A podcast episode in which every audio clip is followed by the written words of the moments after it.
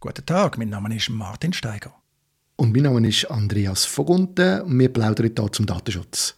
Andreas, wir haben gemeinsam ein Bild für uns und weil wir in einem Podcast sind, müssen wir das Bild beschreiben für unsere Zuhörerinnen und Zuhörer. Ja, wir sehen hier in ein Büro rein, in ein Grossraumbüro, um konkret sein, das Büro von der Sky Guide. Und wir sehen Leute am Arbeiten im Hintergrund und wir sehen im Vordergrund zwei Ecken von zwei Monitoren. Und das Interessanteste daran ist eigentlich, dass auf dem einen Monitor zwei Kleber drauf sind. User-ID, wo festgehalten ist, was das für eine ist, und Passwort. Mit dem sehr gut lesbaren Passwort von dieser User-ID. Genau. Bevor wir weitergehen, noch ein kurzer Hinweis. Du redest von einem Grossraumbüro. Wir reden hier von Bildschirm im Tower, im Kontrollturm am Flughafen Zürich. Also das, was man sieht, die Kanzeln, wo Fluglotsen den An- und Abflugverkehr in der Nähe vom Flughafen kontrollieren, so wie man sich das klassisch vorstellt bei der Flugsicherung. Und das Bild stammt aus einem Artikel in der Handelszeitung, was um Flugsicherung Sky Guide geht.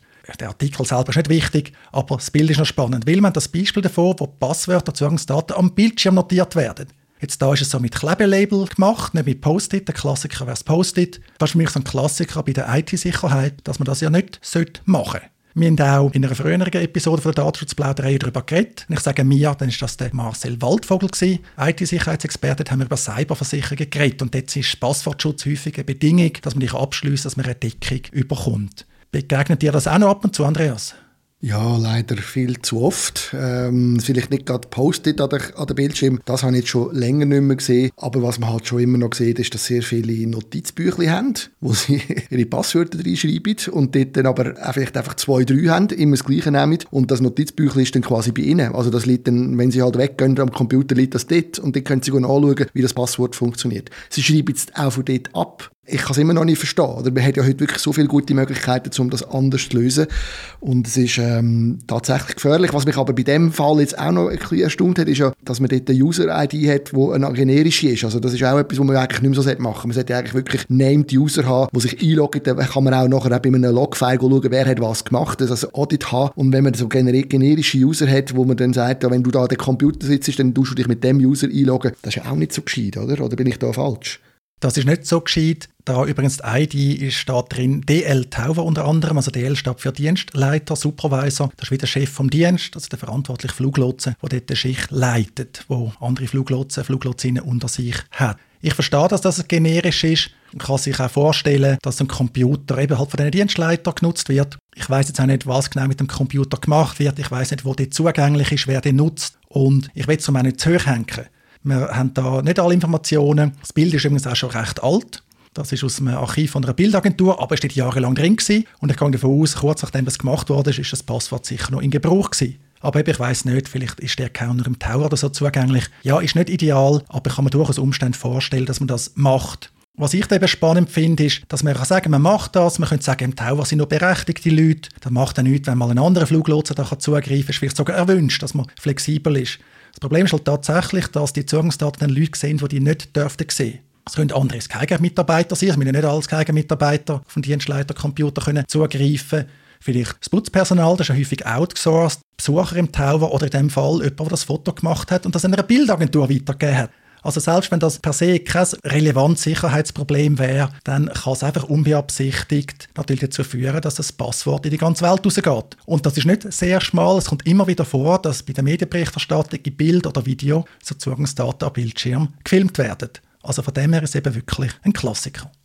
Ja, das ist richtig und ich glaube, in dem Zusammenhang muss man einfach einmal mehr darauf hinweisen, oder, dass man Datenschutz nicht kann gewährleisten kann, wenn man nicht sicherstellen kann, dass die Konten, dass die wirklich sauber abgesichert sind.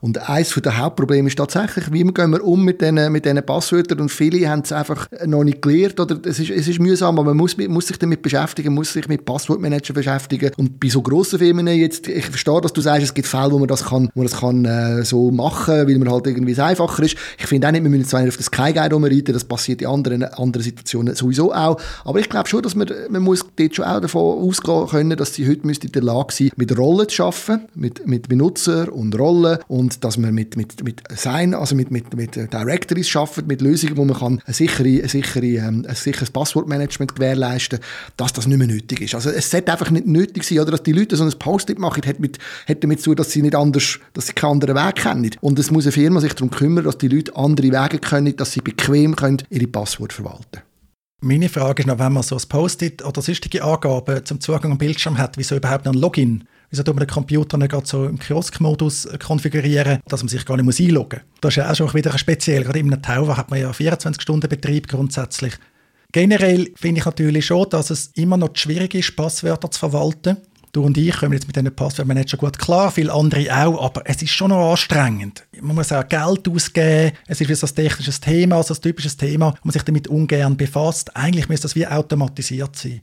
Und was ich sehe, ist natürlich, klar, es gibt die Passwortmanager, aber dass man eigentlich wirklich daran schafft, am passwortfreien Zugriff. Das heißt natürlich nicht, dass es keinen Zugriffsschutz mehr gibt, aber dass man zum Beispiel über eine App das bestätigen Das sieht man heute häufig noch als zweiter Faktor, beim E-Banking zum Beispiel. Aber es kann genauso gut die einzige Bestätigung sein, der einzige Faktor bei vielen Login, halt über entsprechende Anbieter. An dem arbeitet auch Apple, an dem schafft Google. Ganz viele von den Tech-Konzernen sind da dran. Oder in der Schweiz versucht natürlich Swiss ID in die Richtung zu gehen.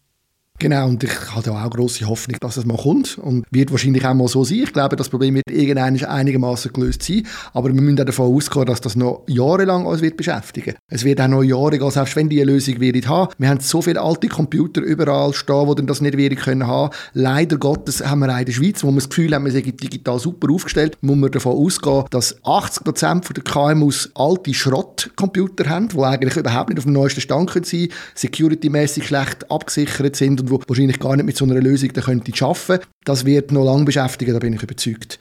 Du hast mir jetzt gerade angeworfen, man hat das Gefühl, man sei digital gut aufgestellt. Das nehme ich jetzt nicht an, das wäre viel zu einfach, da noch einzusteigen. Ich schlage vor, wir machen Schluss für heute. Wait a second. Storytime. Vielleicht gleich noch eine letzte Anekdote, die jetzt noch gerade in den Sinn kommt, wegen dem Passwort. Mein Lieblingsfilm als Jugendlicher war War Games. Und für alle, die, die den noch nicht gesehen haben, schauen den unbedingt auch heute noch. Er ist fantastisch in dem Zusammenhang auch, was heute über KI und so diskutiert wird und über wie die, was die Computer können. Und dort äh, tut der Hauptdarsteller, der 14-Jährige, irgendwann fängt eigentlich an, dass er im Schulcomputer reinkommt und Noten kann anpassen für sich und seine Freundin, weil die Sekretärin das Passwort einfach auf einem kleinen Papierchen unter dem Computer aufgeschrieben hat. Also schon in den 80er Jahren hat man gesehen, dass das nicht funktionieren kann.